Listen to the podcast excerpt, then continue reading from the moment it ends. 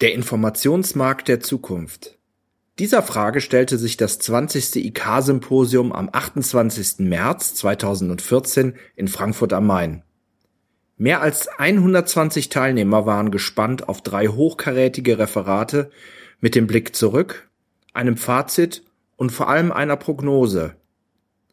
Geladen waren als Referenten Professor Dr. Gunther Dück, bekannter Autor und Redner, Professor Dirk Lewandowski mit einem Lehrstuhl an der Hochschule für angewandte Wissenschaften Hamburg für Information Research und Retrieval sowie Michael Klems, Kopf hinter infobroker.de, als Kenner der Infoszene in Deutschland. Sie hören in diesem Beitrag das Referat von Michael Klems mit dem Titel Das einzige, was stört, ist das Internet.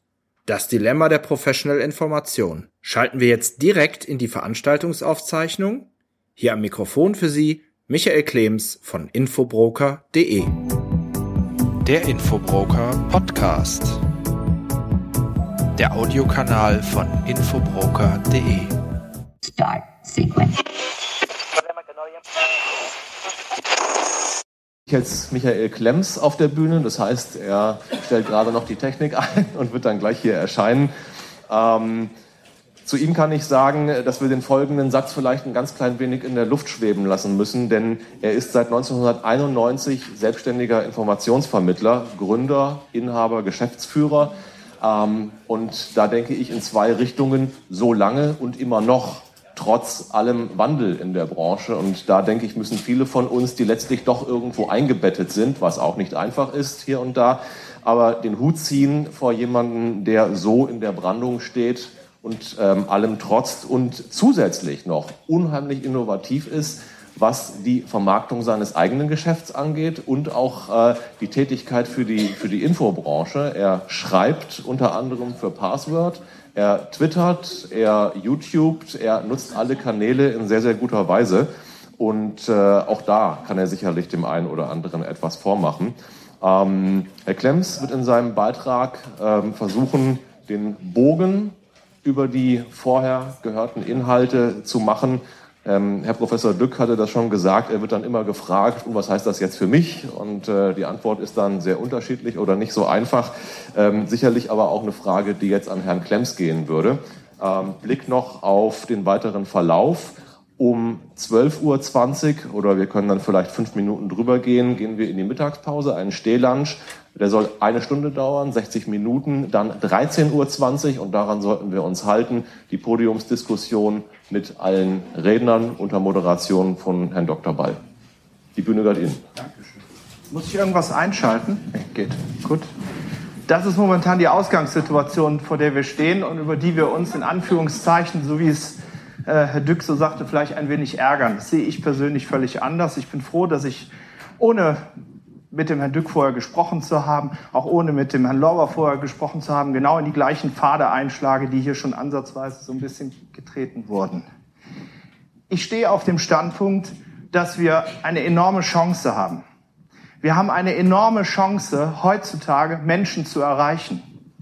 Das Internet als Dilemma für den Information Professional mit Sicherheit nicht im Rahmen der Kommunikation. Wenn ich zurückdenke, 1991, ja, da haben wir irgendwie mit Modem und DATXP irgendwas gemacht. Das war so eine Einkanalgeschichte. Da habe ich eine Mailbox gehabt. Da habe ich gedacht, okay, da kommen die Leute, Mailbox war sozusagen die vorgeschobene Webseite. Da kommen die Leute dann bei uns auf die Seite und können dann, also auf diese Mailbox, und können dann in Anführungszeichen sehen, was wir machen. Dazu musste ich aber die Telefonnummer kommunizieren. Unheimlich komplexer Vorgang.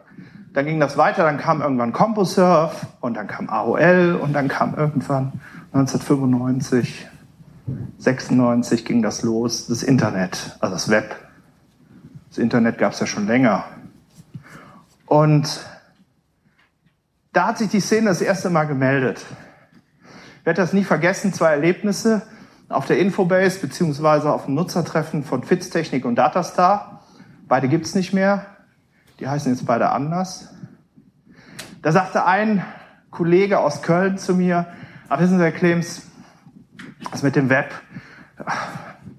nichts gegen die Damen, da sind nur nackte Mädels zu sehen, also dem gebe ich keine Zukunft.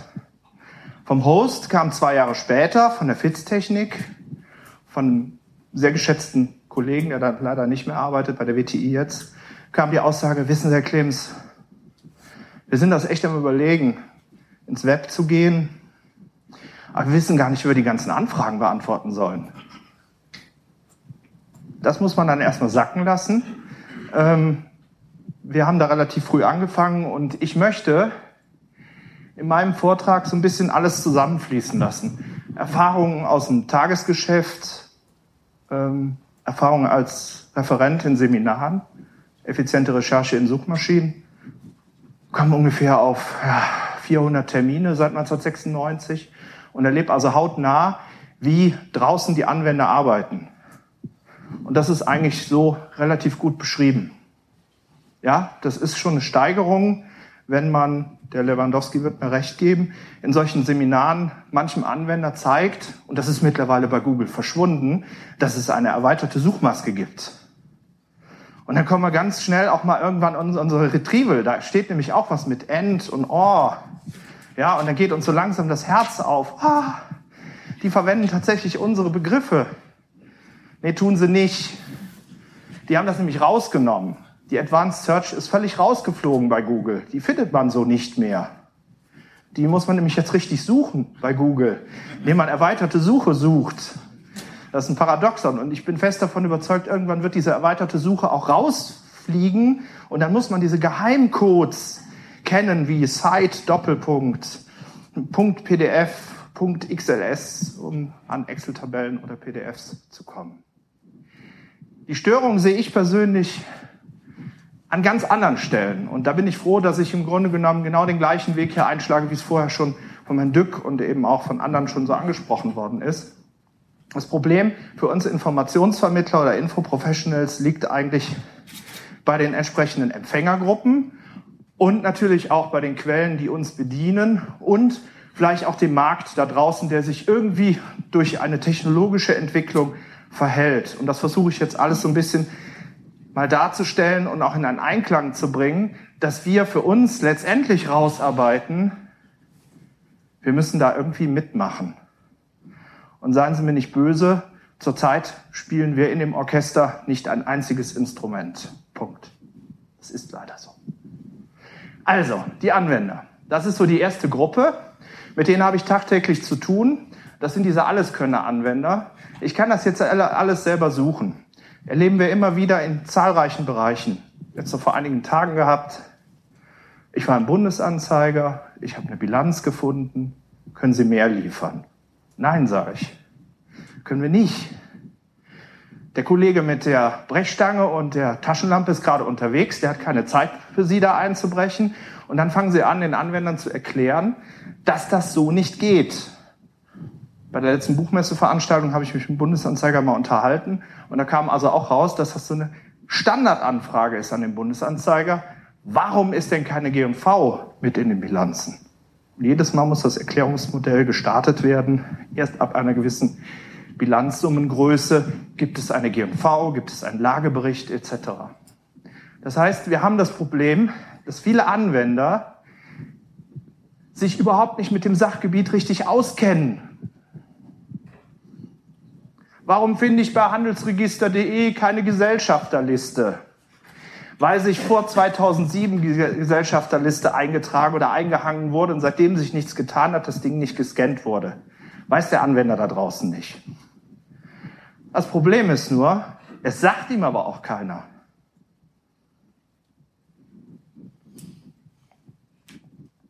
Google als legitimiertes Moorhuhn am Arbeitsplatz.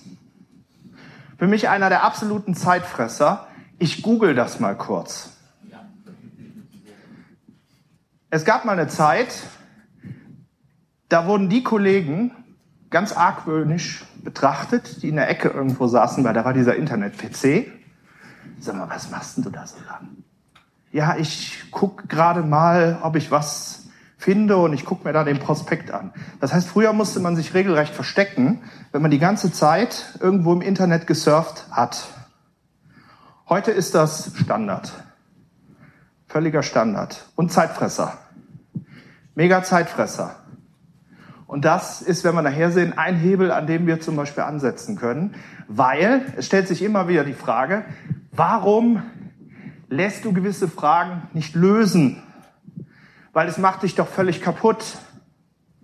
Du sitzt an diesem Arbeitsplatz und bist eigentlich, ich sage jetzt mal aus dem Bankenbereich, Analyst und nicht Rechercheur. Warum versemmelst du eigentlich die 100% Zeit, die du für die Analystentätigkeit hast, alleine schon mit 40% Recherche ja, das kriege ich schon irgendwie hin. Das macht so tierisch Spaß. Das ist so eine tolle Sache. Eigentlich wäre ich viel lieber Researcher, weil dieses Analysieren ist viel zu anstrengend. Und da muss ich mit Leuten auch noch darüber reden und muss mich rechtfertigen. Das könnte zum Beispiel sowas sein. Bei Männern würde ich ganz klar sagen, das ist so ein Modelleisenbahnansatz. Macht einfach Spaß, in der Technik so rumzuwühlen. Bei Frauen würde ich jetzt sagen, das ist so schön, so shoppen zu gehen, ne? Schuhladen oder sowas. Ja, wenn, wenn das Internet noch mehr so, so für die Zielgruppe aufgebaut wäre, wie so ein toller Shop, ja, dann würden sich vielleicht die Anwender noch wohler fühlen. Und was völlig unterschätzt wird, was völlig unterschätzt wird, ist diese Multikanal-Beprasselung am Arbeitsplatz, am, Fu am Flugplatz, im Zug. Ach, ich mache das auf der Fahrt, wenn ich von Köln nach Würzburg fahre mit dem Zug. Mist, ich hatte kein WLAN. Jetzt stehe ich da. Oder das WLAN fällt andauernd aus, weil ich von mir ins, Bade, äh, ins Baden-Württembergische fahre und da sind andauernd Tunnel. Und dann kriege ich irgendwie meine Arbeit nicht hin. Wenn man das einem Vorstand oder einem Top-Executive sagen würde, der würde nur noch den Kopf schütteln. Ich habe mal die Ehre gehabt, vor mehreren Jahren bei der Rheinischen Post einen Vorstand coachen zu dürfen. So im, wie bewegt man sich im Internet? Der eine oder andere kennt diese Büros von Vorständen, die sind absolut teilweise asketisch gehalten. Da liegt kein einziges Blatt Papier auf dem Schreibtisch und wenn nur das eine Blatt Papier, um was man sich jetzt gerade kümmert.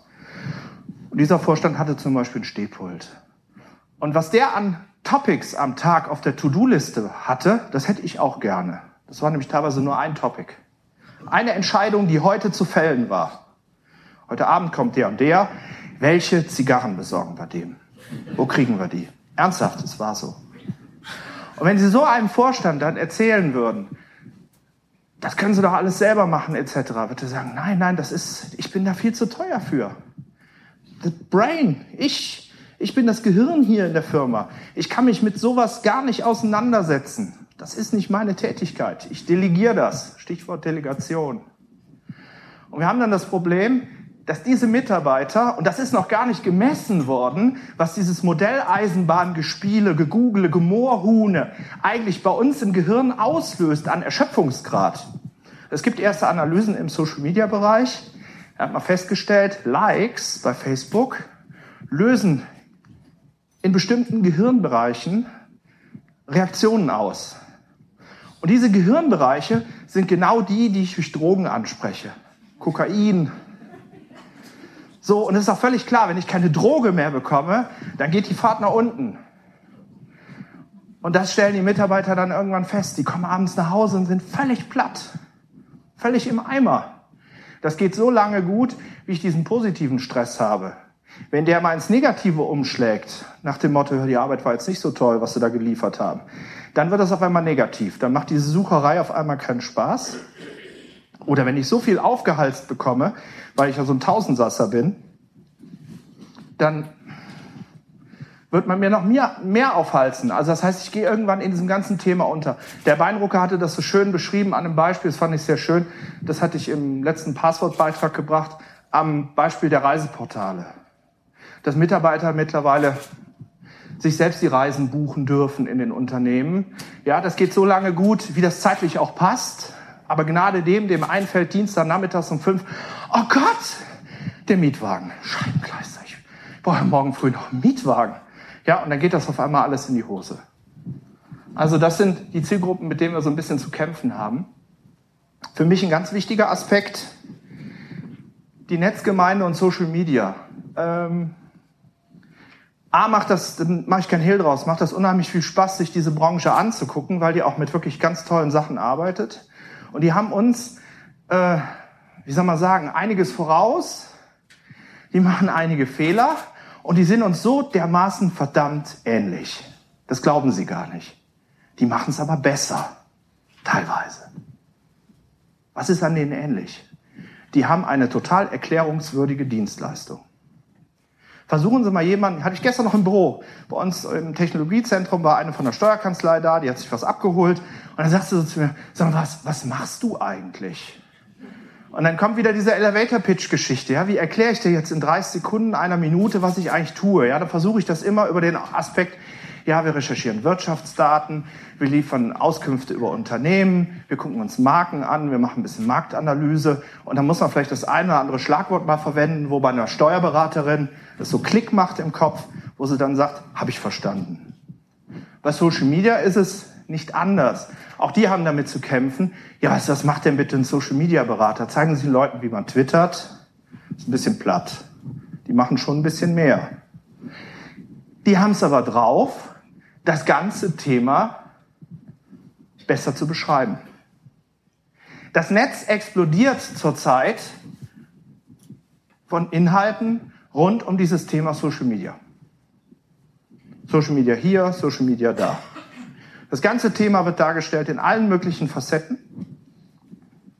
Und wir haben wirklich die Möglichkeit, von diesen Personenkreisen zu lernen. Denn diese Personenkreise sind unheimlich stark in den Medien. Gucken Sie sich an, Klaus Eck von Eck Consulting, PR-Blogger. Gucken Sie sich an, Kerstin Hoffmann vom PR-Doktor. Gucken Sie sich an, Mirko Lange aus München von Talkabout gucken Sie sich an, jetzt ganz aktuell, hat natürlich einen starken Namen, aber er hat was geschafft, das ist eine echte Leistung. Stefan Keuchel, Pressesprecher von Google Deutschland, der jetzt ins Sabbatical geht, der mit Sicherheit eine totale Lücke bei Google reißen wird, weil sein Name ist Google Deutschland. Der war für die komplette Szene der Ansprechpartner. Der hat es wirklich geschafft, eine Marke aufzubauen. Die Szene hat zum Beispiel starke Medien wie T3N, W&V, Horizont, Wirtschaftswoche, Handelsblatt, FAZ, Sascha Lobo in der FAZ. Mein Internet ist kaputt. Er hatte sich ja beklagt, als das mit der NSA rauskam. Man hat ihm sein Internet kaputt gemacht. Die haben starke Veranstaltungen, ja. Daher kenne ich im Grunde genommen Gunter Dück vor, bevor ich live erleben durfte, mit Republika 2011. Das war der Flachbildschirm-Rückseitenberater. Ja, das war nämlich die Geschichte mit Schule und Medizin, ja, also wie diese ganze Vernetzung im Grunde genommen die Arbeitswelt verändern wird. Republika, dann Internet World in München, dann jetzt die ersten Content-Konferenzen, Blogger-Treffen, kennen wir, haben wir auch, nennt sich Aki. Ja, das sind diese Blogger-Treffen im Grunde in München. Ja, und dann zum Beispiel eine völlig neue Form, die würde ich der Szene hier wirklich mal ans Herz legen. Das wäre mal wirklich, um in geschlossenen Zirkeln wirklich ganz spannende Dinge zu besprechen, das wäre so eine Art Barcamp. Wo wirklich sagt, okay, man macht so eine Art Finanzbarcamp, man macht so eine Art Patentbarcamp und da sitzt man wirklich mit acht, neun Leuten im Raum und da wird da Tacheles geredet. Bleibt die Türe zu, es geht auch nicht nach außen, wird was erarbeitet. Was die Szene drauf hat, und das ist für meinen Begriff ein enormer Nachteil, ähm, sie sind sehr arrogant. Und das sind wir Gott sei Dank hoffentlich nicht. Denn das äußert sich zum Beispiel in solchen Medienmeldungen wie Neuland. Ja, solche Abgrenzung. Ich weiß, wie es besser geht. Ich habe es besser drauf. Ich twittere. Ich bin bei Facebook. Ich bin bei Google Plus. Ich bin ein digitaler Nomade. Und dann geht's noch weiter. Da gibt's dann die tollsten Anglizismen. Und ein Begriff, der ärgert mich maßlos. Den finde ich einfach nur nicht passend. Das ist dann, ich bin Webevangelist.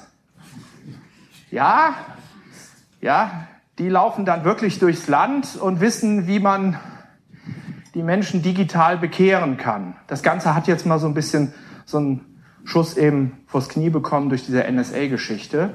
Aber die Szene macht es uns vor und da sind wir ganz schnell beim Thema Suchmaschinen. Ähm, ein ganz neuer Hype oder ein ganz wichtiges Thema und das ist auch für die Suchmaschinen essentiell. Das ist dieses Thema Content, Storytelling, Chance und Gefahr. Die betreiben das richtig gut. Das geht auch in normale Berufsbilder. Nehmen Sie in Berlin Thomas Schwenke, Rechtsanwalt, der einen super Blog hat rund um das Thema juristische, rechtliche Sachen im Social-Media-Bereich oder im Online-Bereich, der richtig gut das trockene Thema Juristerei vermitteln kann, der wirklich Mehrwerte schafft, ohne seine Beratung in Anführungszeichen auszuhebeln. Die Arroganz, ich habe hier mal ein Posting von Klaus Eck, da geht es um Frank Schätzing, der sich mal ein bisschen kritisch darüber geäußert hat in der Süddeutschen Zeitung, ähm, dass er eben nicht online unterwegs ist in diesen sozialen Netzwerken. Und man merkt das dann ähm, mit solchen Äußerungen, das wirkt dann eher antiquiert, wie er sich da oben äußert, der Klaus Eck. Da gibt es noch andere Postings, wo man ja wirklich sagen muss, lieber Klaus, bitte ein bisschen mehr Demut. Ja, es gibt Menschen, die haben auch einfach mal das Recht zu sagen, ich mache da nicht mit. Dann gibt es die Datenbank-Hosts. Es gab mal so einen Slogan, Information at your fingertips. Da sind die Datenbank-Hosts, das hat Dialog damals gemacht, fürchterlich zerrissen worden. Übelst Willen. Das ist eine richtige Wissenschaft, das ist komplex. Man kann doch nicht Informationen einfach so aus den Datenbanken rausholen. Ja, mittlerweile haben wir das bei Genius, dass wir so eine Suchschlitzeingabe haben, dann von Treffern wieder erschlagen werden, ja, indem wir irgendeinen Begriff auf der Genius Startseite eingeben. Und das ist dieser Versuch, Information at your fingertips zu gestalten, nach dem Motto, Hauptsache, wir haben dem Anwender erstmal Futter gegeben. Dass er sich in zwei Richtungen erschreckt, das hat man irgendwie noch nicht so ganz raus. Wir spielen, und das ist mein persönlicher Eindruck, für die Datenbank-Hosts immer weniger eine Rolle. Brutal. Total brutal. Gucken Sie sich mal die Webseite von den Datenbank-Hosts an. Ich nehme jetzt mal Deutschland Genius. Das ist für den Endnutzer Sie gestern den Newsletter oder vorgestern bekommen haben von Genios, die haben jetzt dieses sensationelle Affiliate-Produkt auf den Markt gesetzt. Das heißt, man kann sich auf seine Webseite ein Suchformular einbetten und wenn dann ein potenzieller Kunde darüber recherchiert und dann wirklich einen Artikel kauft, dann bekommt man als Webseitenbetreiber 20 Prozent des Umsatzes. Nennt sich Affiliate Marketing. Kennen wir von Amazon, ja. Wenn Sie Amazon-Bücher bei sich auf der Website einbinden, können Sie auch eine Provision bekommen. Entschuldigung, das geht doch völlig an den Informationszentren und an den Professionals dran vorbei. Ja, aber die Marschrichtung ist klar. Die brauchen Kunden, ja. Die brauchen Umsatz. Die wollen sich neue Märkte aufmachen. Die wollen von mir aus das schnelle Geschäft, das einfache Geschäft. Das ist aufreibend. Ich halte das für höchst komplex. Warum? Weil Genius im Hintergrund keine Erklärungsmodelle anbietet. Warum steht das und das in dem Datensatz jetzt nicht drin? Genius bietet zum Beispiel auch den Bundesanzeiger mit den Jahresabschlüssen an. Was kostet das da? 27 Euro? Ja, also sagen wir mal 30 Euro. So, jetzt geht einer, der es nicht weiß, der geht da drauf und sagt, super, da habe ich die Bilanz. 211, klickt drauf, kriegt dasselbe Stück wie vom Unternehmensregister.de und er hat aber geglaubt, dass dieser exklusive Zugang für 30 Euro, der bietet ihm jetzt die G&V und den Lagebericht etc. Bullshit. Und was passiert dann? Dann klingelt das Telefon bei so einem Datenbankhost. Die Mitarbeiterin kann den Hörer hier hin. Ich zahle das nicht. Sehe ich überhaupt nicht ein. Ich habe das schon beim Bundesanzeiger. Das ist ja genau die gleiche Information. Das können Sie nicht bringen boah Leute, seid froh, dass die Leute noch nicht das kommuniziert haben. Dann hätten wir schon so einen kleinen, ganz kleinen Shitstorm. Ja. Und das geht ja noch weiter. Wenn ich mir dann vorstelle, ich setze mir dann so eine Suchmaske bei mir auf die Homepage. Der Anwender ist nicht in der Lage rauszukriegen, war das jetzt Infobroker oder war das Genius? Dann habe ich die am Rohr. Ich habe über Ihre Seite in dem Such... Das war nicht unsere Suchformularseite, das war nur ein Werbebanner das ist mir jetzt egal. Da müssen Sie sich leider an den Datenbankhost wenden. Also da sollte man ein bisschen überlegen, was man tut. Und ich fände es zum Beispiel super, wenn solche Datenbankhosts zum Beispiel heute Morgen mit dem Herrn Weinrucker darüber gesprochen, dass man zum Beispiel hingeht und sagt, es gibt eine Profiseite, eine wirkliche Profiseite. Von mir ist nach dem Login. Und da sind wirklich die Hardcore-Profi-Informationen drin. Aber das spielt keine Rolle, weil Telnet ist abgeschaltet worden. Das ganz normale AOS ist auf eine Weboberfläche rübergeschafft worden. Ja, bestimmte Funktionen können Sie nicht mehr sehen, wie die FATS-Codes. Die sind auf einmal irgendwo verschwunden. Das ist sehr schade. Die haben auch tolle Produkte. Ist leider hier das Grüne ein bisschen verrutscht, aber ist nicht so schlimm. Tolle Produkte, die sind nur grottenschlecht vermarktet. Ich finde Branchenwissen und die Knowledge Summaries von Genios finde ich grandios. Ich habe selber für zwei Aspekte innerhalb des Branchenwissens geschrieben. Das war eine Heidenarbeit. Wir haben auch ein gutes Honorar dafür bekommen. Deswegen weiß man auch so ein bisschen, was die ganze Show dann in Host kostet. Und das Ganze verschwindet völlig im Datengrab dieses Datenbank-Hosts. Das kriege ich auch durch solche Zugriffe, durch die Suchmaschinen nicht gehoben. Diese Branchenwissen-Dinger, die sind genial. Das sind auf einer Seite zusammengefasste Kleinstreports zu Ereignissen. Noch, noch cooler sind diese zweimal im Jahr erscheinenden Branchenreports für 75, nee, die kosten 40 Euro, 20 Euro. Warum geht man nicht zum Beispiel mal einen mutigen Weg und sagt, wenn wir schon so viel Geld investieren, übrigens, die gibt's kostenlos, ne? wenn Sie eine App haben von Genius, zahlen Sie bloß sich dafür. Die können Sie kostenlos über die App abrufen, die können Sie sich dann per Mail zuschicken lassen. Ja, na klar. Haben Sie vielleicht als Add-on für Ihr Flatrate irgendwie noch dazu bekommen? Super, das ist jetzt mittlerweile verpufft, das Ganze. Ähm, Warum geht man nicht zum Beispiel hin? Ich habe mit Bredemeier mal darüber gesprochen, er hat die schon mal beraten zu dem Branchenwissen. Warum macht man aus den Dingern nicht zum Beispiel einen Podcast?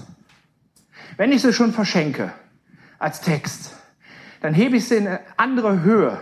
Damit unterscheide ich mich von den Medien. Damit unterscheide ich mich auch von den Bloggern, indem ich sage, komm, da suchen wir uns in München noch einen professionellen Sprecher. Haben die übrigens, dieser professionelle Sprecher ist eine Software, müssen Sie sich mal anhören. Also ein bisschen haben sie es versucht, kommt aber nicht so ganz. Ähm, das kann man jetzt leider so nicht so ganz sehen. Die US-Host, Spiel der Konzerne. Und da müssen wir ein bisschen aufpassen, was sich da so tut. Ich habe selber relativ negativ, relativ schlechte Erfahrungen damals gemacht durch diese Datastar Dialog Thompson Geschichte. Ja, die sind ja auch hin und her verkauft und gekauft worden. Jetzt haben wir mittlerweile ProQuest. Sie erleben das gerade viele wahrscheinlich mit dieser, wir haben jetzt keinen Account, faktiver Dow Jones Geschichte. Ähm, ich habe eins festgestellt und da sind sie in einer viel stärkeren Position als so ein drei vier Mann Kämpfer. Ähm, lassen Sie sich bitte auf folgendes Spiel nicht ein und das haben wir selbst am eigenen Leibe erlebt. Vertriebler kommt bei Ihnen vorbei, erzählt Ihnen das Tollste über das Produkt und dann taucht er wieder ab. Und dann haben Sie mit London, mit Palo Alto oder irgendwas zu tun. Es tut mir leid, das ist nicht akzeptabel. Punkt. Die Versicherer zum Beispiel gehen mittlerweile hin, dass sie in den Callcentern jetzt wieder anfangen und sagen, es gibt feste Ansprechpartner namentlich, die dem Versicherten bekannt sind, damit er genau weiß, an wen er sich zu wenden hat.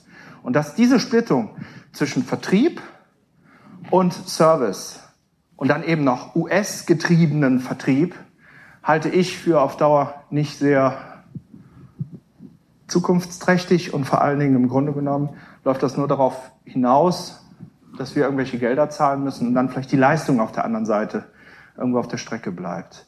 Da sind Sie vielleicht in einer besseren Position. Da würde ich Sie wirklich bitten, mal so ein bisschen Druck auf die Hosts zu machen. Die Amerikaner können das noch relativ gut. Die haben eine ziemlich geschlossene Community. Die können auf die Hosts noch ein bisschen stärker wirken. Bei uns ist es leider immer in den Unternehmen selber. Ja, dann gibt es Portale und Startups. Und das ist im Grunde genommen für meinen Begriff sozusagen die, dieser, dieser Baumarkt. Das ist für mich der Baumarkt. Ja, der es richtig gut hinbekommt, sich richtig gut zu vermarkten. Es gibt Pflichtbaumärkte, ja, das ist zum Beispiel Bundesanzeiger, das Patentamt und das Statistische Bundesamt. Da können wir uns auch nicht gegen wehren.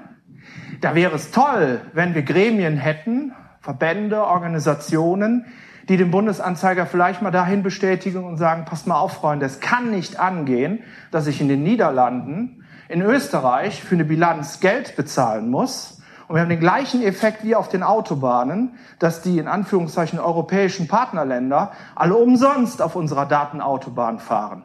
Warum gibt es nicht eine Lösung, dass man dafür bezahlen muss? Würde uns allen gut tun, weil dann auf einmal der Faktor entsteht, ach, ich muss für Daten Geld ausgeben. Etwas. Da kann man aber im Grunde genommen nur über Verbände und Organisationen Druck ausüben. Ich hatte mit dem Bundesanzeiger gesprochen. Das ist eine ganz klare gesetzliche Vorgabe. Das wäre schön, wenn wir das ändern könnten. Weil A wäre es gerecht und B würde es wirklich so ein bisschen die Denkweise, dass Informationen auch Geld kosten, etwas stärken. Von mir aus nimmt der Staat auch noch ein bisschen Geld ein. Ja, und dann gibt es Startups, die sensationelle, tolle Sachen verkaufen, als wenn das die Erfindung des Jahrtausends wäre. Da möchte ich als ein Beispiel Company nennen, österreichisches Startup, die eigentlich primär nichts anderes machen, als die EBR-Daten zu bündeln. Ich hoffe, ich sage jetzt nichts Falsches. Kreditreform. Da hinten. Kreditreform macht ja kein EBR mehr, weil das ja so ein undankbares Geschäft war. Haben wir ja nur Trouble mit den Anwendern gehabt, weil die Datentiefe nicht allzu hoch ist. Der Russell Perry hat das in Amsterdam auf so einer Start-up-Pitch-Geschichte dargestellt. Das ist jetzt ein Jahr und her. Sensationell. Man kann rausfinden, wer die Gesellschafter einer Firma sind. Ja, 2013 vorgestellt. Da gibt es ein Datenportal, da kann ich das rausfinden. Da sagen wir Profis, ich glaube, ich bin im falschen Film. So, und da kommen wir an den Punkt, wo wir so ein bisschen lernen müssen von der Social-Media-Szene. Demut. Wenn wir jetzt anfangen, als Lehrmeister aufzutreten, völlig falsch, völlig daneben, das bringt nichts. Weil das verunsichert nur. A, wird so mancher Anwender auf die Nase fallen, indem er dort Daten abruft und sagt, die Datentiefe ist nicht allzu groß. Und wir kommen irgendwann an den Punkt, dass wir uns dann beweisen müssen. Und wenn wir dann auch vor dem Problem stehen und sagen, mehr gibt es aber leider aus diesen länderspezifischen Gründen nicht, dann fallen wir auch hinten über. Das heißt, Aufklärung ist angesagt. Die machen es aber richtig gut von der Darstellung her. Und das müssen wir uns einfach angucken. Wer es auch richtig gut macht und gemacht hat und damit angefangen hat, das sind zum Beispiel so Anbieter wie Statista. Die haben, glaube ich, damals 2008 haben die angefangen, haben so ganz rudimentär Statistisches Bundesamt und diverse andere ähm, Erhebungsstellen so übernommen. Und die werden immer besser. Die werden immer besser. Und das sind ganz klare Wettbewerber, für die Datenbank-Hosts und natürlich auch für den Info-Professional, weil der Anwender hier sagt, ey, ich kann hier Statistiken mit so und so vielen Nullen hinter recherchieren. Wenn ich aber dann mal reingehe und gucke mal nach, wie viel haben sie denn zum Thema Maschinenbau, dann ist das gar nicht so viel. Aber das muss der Anwender dann erstmal lernen. Das Problem ist einfach nur, der hat es dann einmal gelernt und sagt, ich, oh, tut mir leid, also für diese Informationen gebe ich kein Geld mehr aus. Das kannst du völlig vergessen. Das ist wie mit jemandem, der mit dem Rechtsanwalt auf die Nase gefallen ist. Der sagt, dass die Rechtsanwälte, mach ich wieder, die, die kriegen ja ihre Rechnung bezahlt, aber ich habe den Prozess trotzdem verloren. Ja, und dieser Prozess vorher, der muss auch erklärt werden. Jetzt kommen wir. Das ist, ich hatte auch einen Hund beim letzten Mal in der Buchmesse. Da waren Sie noch nicht mehr da, Herr Dück. Und da habe ich mir gedacht, das bringst du heute. Weil Dück hatte bei der Buchmesseveranstaltung gesagt, wir sind einfach zu lieb. Ja, der hat ja einmal diesen bissigen Hund gezeigt und dann wirklich diesen kleinen Wauzi der so richtig süß daherguckt. Und ich bin dann hingegangen, auf Pinterest habe ich einfach mal so ein Board gemacht, wir Info-Professionals sind zu lieb. Das können Sie auch abrufen, das sind so ganz viele Hunde. Also einmal gibt es den Mythos Information Professional. Ein Mythos, ja. Es, da gibt es ein Land, wo Milch und Honig fließt. Du, ich habe gehört, da gibt es Typen oder Frauen, die können sowas rausholen. Ich weiß noch nicht, wo die sind. Gibt es die eigentlich noch? Ich habe das selbst so erlebt auf der Buchmesse. Das war schon peinlich. Also das war so meine Zeit, so 94 ähm, bis, bis die erste Blase, Blase so platzte, so ein bisschen bekannt zu sein. Ähm, da stand ich auf der Buchmesse und auf einmal zupft einer so hin. Hallo? Dreh mich um. Sind Sie der Herr Klems? Und dann steht so kompletter Tross hinter mir an Leuten. Das ist einer von denen. Der hat es geschafft. Das war einer von diesen Berufsausbildungsgängen, um Infobroker werden zu können, von irgendeiner IHK. Die waren auf der Buchmesse. Und dann hatte man wirklich mal ein lebendes Objekt gefunden, was da stand. Und der hat sogar mit mir geredet. Nein, das, das, ist einfach, das ist einfach schade. Wir sind da nicht anfassbar genug. Ja? Schwach in den Medien. Mensch, schreib doch ein Buch. Ja, ich habe 94 ein Buch geschrieben, das steht immer wieder auf der Agenda. Ich krieg's auch nicht auf die Kette, ist einfach zu viel zu tun. Ja, Informationsbroking. 1993 geschrieben, 94 erschienen, sehr technisch. Mittlerweile würde ich sagen, jetzt fehlt ein Titel. Datenbank, Wissen aus strategisch Management-technischer Sicht, ohne Doing, ohne Technik für Manager oder für Top-Entscheider. Dass sie einfach wissen, was gibt's für Datenbanken, was kann man aus denen für Informationsvorteile an Cases rausholen, wäre ein toller Titel. Ja, die Social-Media-Szene, die macht's wieder vor. Die hat nämlich ein Buch gebracht, das heißt Think Content. Das ist für mich absolut spannend. Es geht eigentlich um Webseite und Social Media und Content Marketing. Aber da werde ich gleich noch drauf eingehen. Da stehen so super coole Sachen drin, die man auch als Information Professional in der Eigendarstellung übernehmen kann. Ähm, das ist wirklich schon grandios.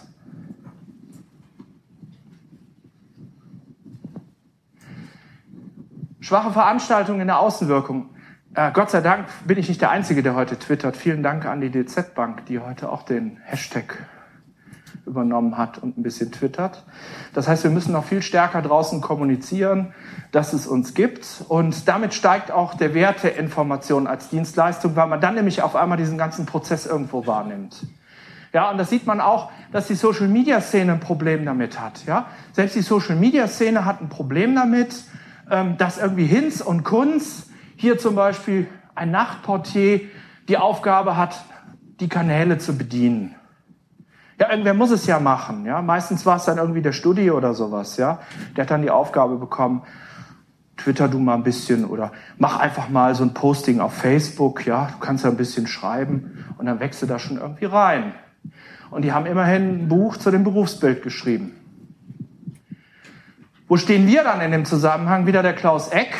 Für unser Büro im Herzen Münchens suchen wir zum 1. Februar 2014 Büroassistenz in Vollzeit die uns bei den Themen wie Buchhaltung, die interne Büroorganisation sowie vielfältigen Rechercheaufgaben unterstützt.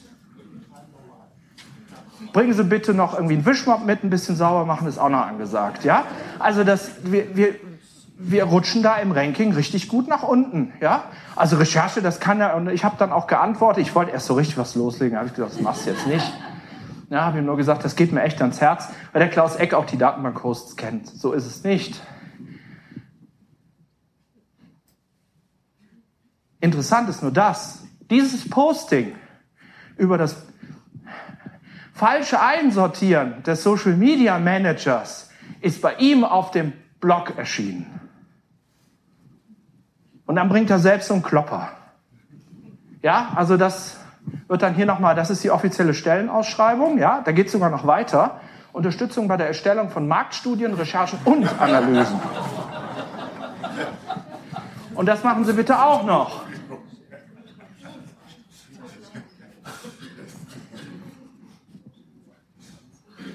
Das ist ein deutscher Top-Berater. Den können wir nur knacken, indem wir als Informationsstelle zum Beispiel mit in die Pitches reingenommen werden. Dass wir sagen, dürfen wir bitte mal sehen, welche Zahlen der geliefert hat. Könnten wir uns mal die, diese Präsentation angucken, ob das überhaupt valide ist, was der da gebracht hat. Dann könnte man das unter Umständen mal dieses Oberflächenwasser, was da recherchiert wird, etwas auseinandernehmen. Da müssen wir nur irgendwie reinkommen, weil das Problem ist, äh, die Social Medianer, die drängen natürlich auch in den hausinternen Markt und stellen sich natürlich je nachdem weitaus professioneller und hipper dar als wir. Wir stehen wirklich auf dem Prüfstand. Ich habe mal so ein paar USPs zusammengestellt. Zugang zu Datenbanken, das weicht immer mehr auf. Immer mehr. Genius fängt jetzt wirklich an mit so absoluten Sofort-Payment-Geschichten. Ja, ich kann sofort mit Sofortüberweisungen, wie die alle heißen, PayPal, kann ich sofort die Info abrufen. Früher war es noch so gewesen, da musste ich irgendwie neun Euro mit der Kreditkarte ausgeben, weil drunter konnten die nicht chargen. Da konnte man aber noch argumentieren, es lohnt sich doch wirklich nicht für sie. Anwendung, Erfahrung, Geschwindigkeit. Das kann spannend werden. Wir machen weniger Fehler. Wir wissen, welche Quellen besser sind. Wir sind vielleicht auch ein bisschen fixer. Garantie und Sicherheit auch. Wenn wir Ihnen das zusammenstellen, dann ist es wirklich in Anführungszeichen abgeklopft und valider als das, was Sie sich zusammengesucht haben. Das ist genau das, was Herr Dück sagte mit dem Anheben. Ja, wir müssen das Ding qualitativ nach oben geben. Das hat auch was mit Aussehen zu tun. Das vielleicht auch mal äh, an Ihre Reports, sehen die cool aus? Die hip auf dem Smartphone, wenn man das PDF öffnet? Kann man das im ruckelnden Telefon, äh, im ruckelnden Flieger noch lesen? So Kleinigkeiten, ja? Wo einfach der Anwender so ein bisschen so eine Zufriedenheitsgeschichte bekommt, ja, und sagt, ah, das ist wirklich bei mir aus dem Hause, das ist wirklich eine ganz tolle Geschichte. Convenience und Servicewelten. Da möchte ich auf einen Beitrag vom André Vatter, ist auch eine Größe im, im Social Media Bereich, arbeitet beim Hamburger HABW, ich weiß gar nicht. André, genau, der André Vatter hat einen super Beitrag geschrieben über Starbucks.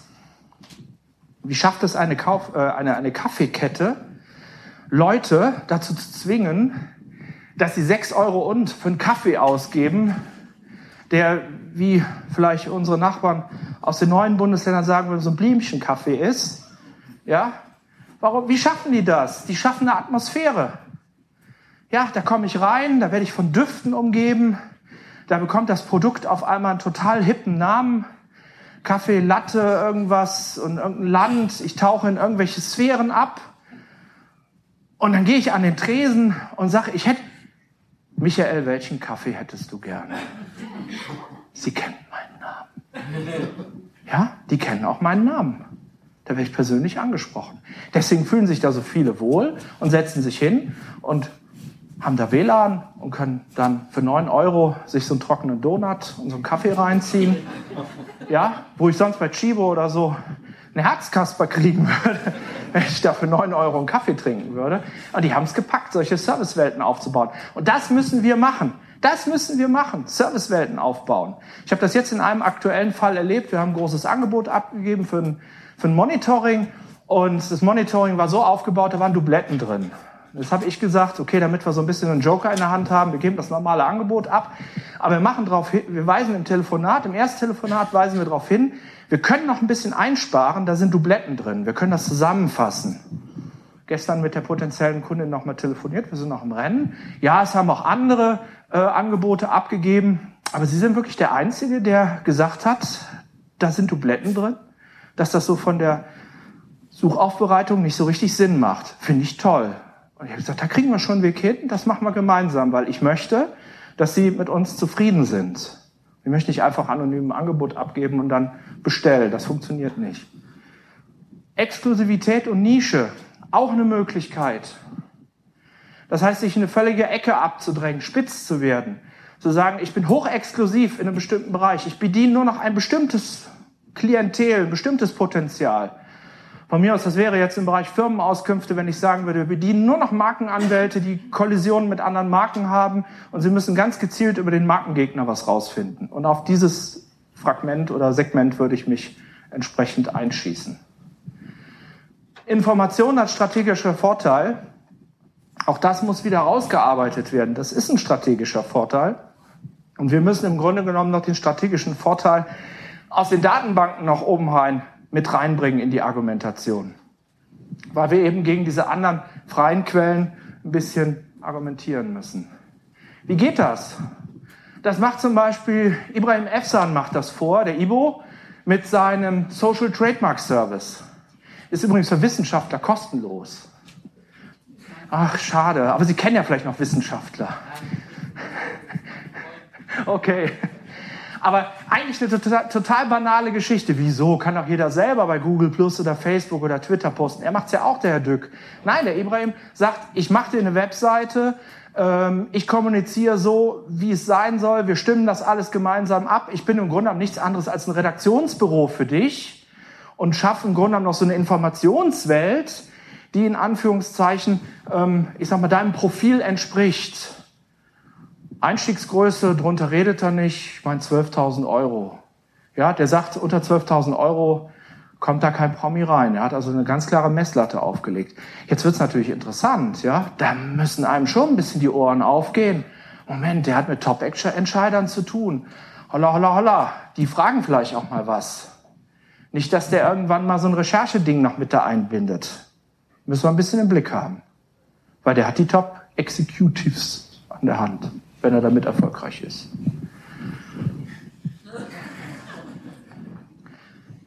Wir können von anderen lernen. Herr Dück hat es auf der Buchmesse gesagt, als ein Kollege aufstand und da habe ich wieder gedacht, das ist genau wieder, also der Vergleich mit, ähm, wie heißt der Doc, mit dem Kratzer in der Tür? Hirschhausen. Er hat sie mit dem Herrn Hirschhausen verglichen, sagte so, ja, dass man das so in der Art wie Hirschhausen so rüberbringt, das bringt uns Szene wenig. Ob er nicht mal exakt sagen könnte, was wir tun sollen. Das geht nicht. Sondern wir haben die Chance, und das ist ja das Schöne an dem ganzen Thema Recherche, freie Recherche im Internet, den anderen über die Schulter zu gucken. Wir können von den anderen lernen. Wir können, ich habe es heute Morgen gesagt, es gibt momentan eine ganz große Bewegung im E-Commerce. Das ist diese Lebensmittelklamotte. Jetzt fangen die alle wieder an. Können wir nicht Lebensmittel an, an die Haustür bringen? von solchen Diensten kann man lernen. Wie kommunizieren die? Wie bringen die so ein, so ein klassisches Thema? Wie, die bringen mir den Joghurt nach Hause? Das gibt's zwar gar nicht. Den suche ich mir selber aus. Das fängt ja in Deutschland schon beim Einpacken an der Kasse an. Das, das funktioniert ja in Deutschland nicht. Hat man ja alles versucht. In Amerika wäre das ja genau umgekehrt. Wie, ich muss das nicht, äh, ich muss das jetzt selber einpacken? Was ist denn das für ein Supermarkt? Nein. In Deutschland tun wir uns schwer damit. Und so haben eben auch die Lebensmitteldiscounter ihre Probleme und wir können davon lernen. Wir können massenhaft Geschichten über die Anwendung erzählen. Tonnenweise. Ich habe mit Tim Brauer von der SVP gesprochen, den sehe ich am Montag, Dienstag. Die haben jetzt irgendwann einen Relaunch von der Webseite vor. Ich sage, und bloggt er jetzt? Nö. Ich sage, ihr müsst mal anfangen zu bloggen, ihr müsst schreiben. Wir brauchen Textvolumen im Netz über das Thema. Es gibt kein Textvolumen über unser Thema im Netz. Es gibt nur Social Media, Social Media, Content Marketing, SEO. Also wenn Sie richtig was lernen wollen zum Thema SEO und auch zum Thema Kaufprozesse, ganz cooler Typ. Karl Kratz. Klasse. Richtig gut. Der ist super. Der ist wirklich super. Der ist sogar noch super als supergeil.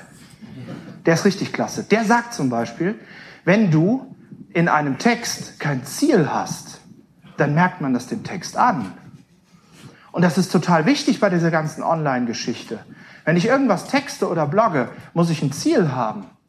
Ja, die Onliner oder diese, diese Webleute oder diese Evangelisten nennen das, ich muss einen Lied generieren. Also ich muss nichts singen, kein Lied, L-E-A-D.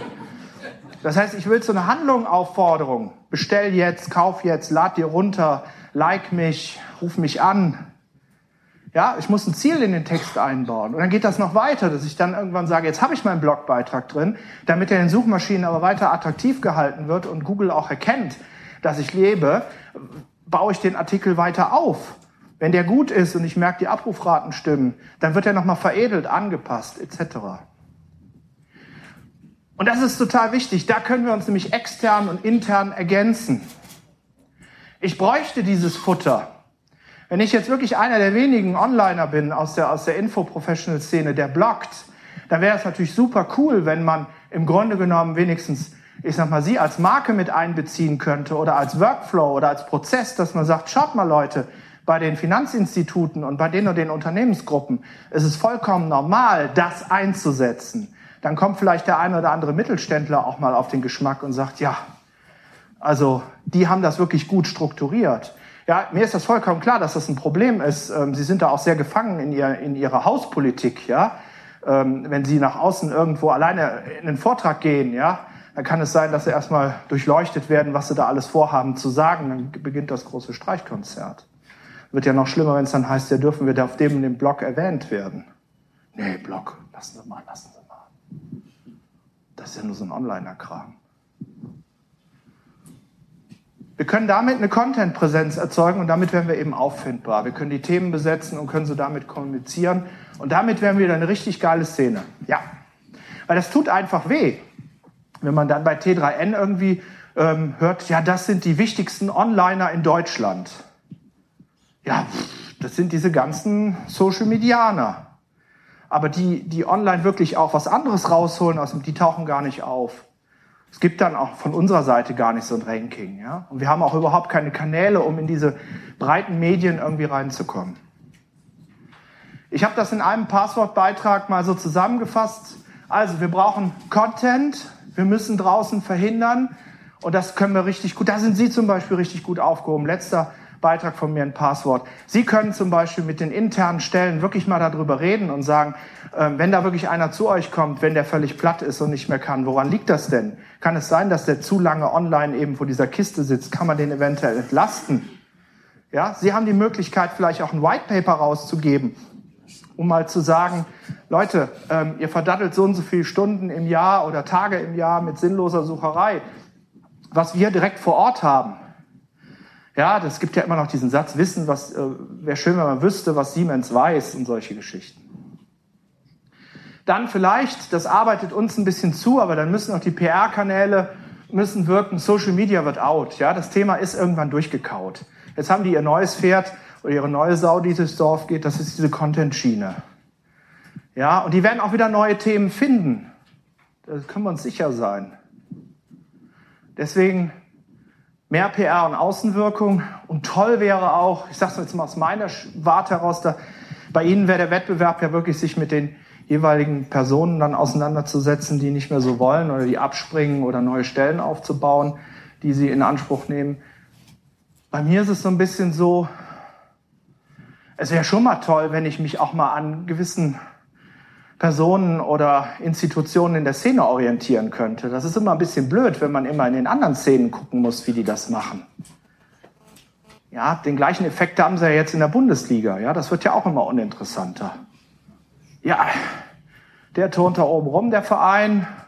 Jetzt wird es nur noch interessant, wer die Plätze eins bis fünf, äh, zwei bis fünf irgendwo besetzt. Ja, und für mich wäre es halt auch toll. Wettbewerb belebt das Geschäft. Da mache ich keinen Hehl draus. Haben Sie vielen Dank. Ich würde mich freuen, wenn wir uns über Xing vernetzen könnten, damit wir ein bisschen zusammenwachsen, damit Sie auf dem Laufenden halten kann. Ich freue mich gleich auf die Podiumsdiskussion. Ich denke mal, da ist genug Raum für Fragen. Vielen Dank für Ihre Aufmerksamkeit. Bis gleich. Dankeschön.